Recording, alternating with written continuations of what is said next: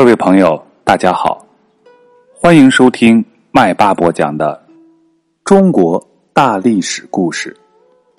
本节继续播讲东汉时期的故事。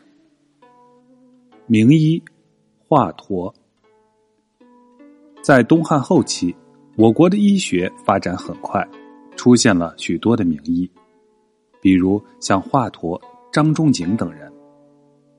华佗字元化。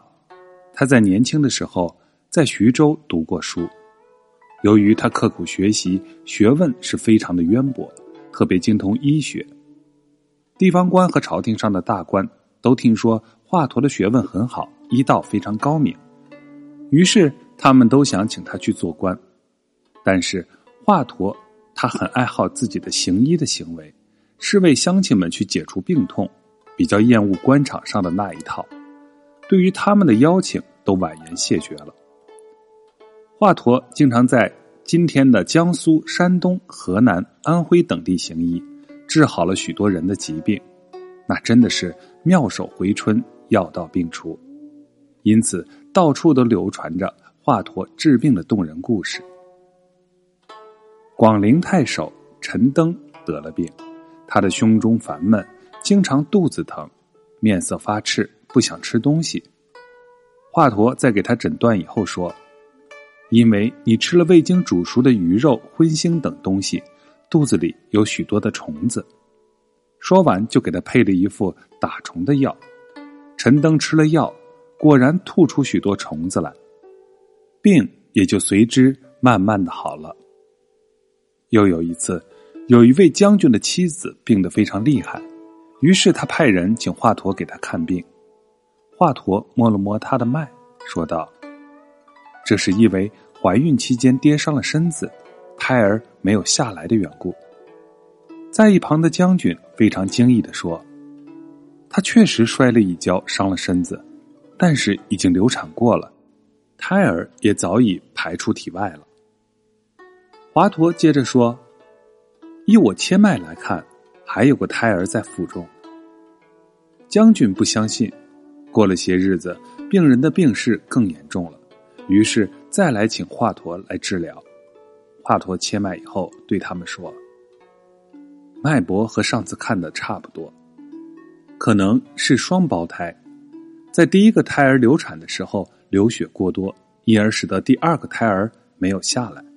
现在只好用针灸和汤药把死胎给催出来。”华佗给将军的妻子扎了针。又给他吃了汤药，病人的肚子疼得像要临产，可就是不见胎儿下来。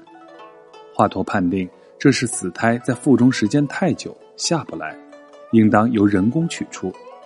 他叫将军找个产婆来按摩探取，果然取出来了一个死胎。有一次，华佗碰到两个都是患头疼的病人，症状是完全一样。华佗在切脉以后，判断这个叫做倪寻的应当服泻药，叫李炎的应当服发汗药。这两个病人服了华佗给的药，病都好了。于是就有人问华佗，为什么对同样的病却要用不同的药来治疗？华佗解释说，倪寻的病根在内部，所以要用泻药；而李炎的病是受外感，所以。要用发汗的药。还有一次，盐城县有几个人为了等候华佗治病，在一家酒店里饮酒。华佗来了，向大家打着招呼，看了看每个人的脸色，然后对一个名字叫做妍希的人说：“从你的脸上可以看出你有疾病，最好不要多饮酒，快点回家去吧。”妍希听了，半信半疑。不大在意。过了一会儿，妍希坐着马车回家，刚走了几里路，果然头发晕，从车上跌了下来。别人把他扶起送回家里，不久就死了。华佗不光精于内科针灸，他尤其精通于外科，在外科手术上也是做出了非常重要的贡献。华佗在给病人做手术的时候。会给病人吃麻沸散，这也就是我们现在常说的麻药。病人服了麻沸散之后，全身就会失去知觉，减轻在手术时候的痛苦。华佗发明的麻沸散，后来传到了朝鲜、日本、阿拉伯等地。华佗的这一发明，在世界医学史上是一个伟大的贡献，比欧洲人发明麻药早了一千六百多年。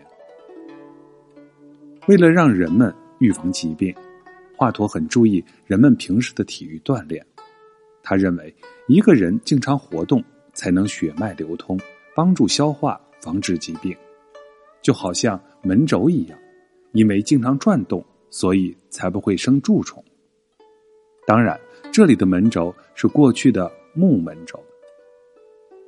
华佗创造了一套健身术，像我们现在的体操一样，名字叫做五禽戏，就是模仿老虎、鹿、熊、猿猴、鸟等五种禽兽的动作，转动四肢、腰部。活动各个关节，增进人们的身体健康。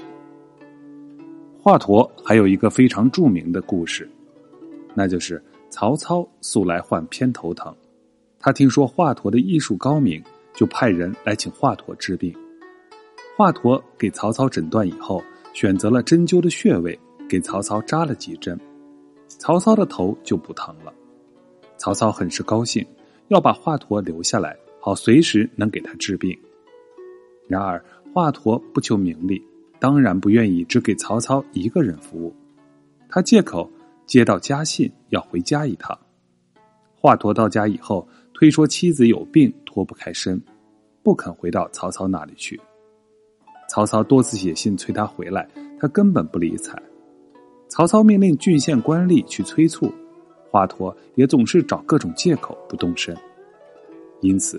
惹得曹操大发雷霆，派人去了解华佗的情况，还吩咐说：要是他的妻子真的有病，那就送四十袋小豆给他，放宽期限；如果是假的，便把他抓起来办罪。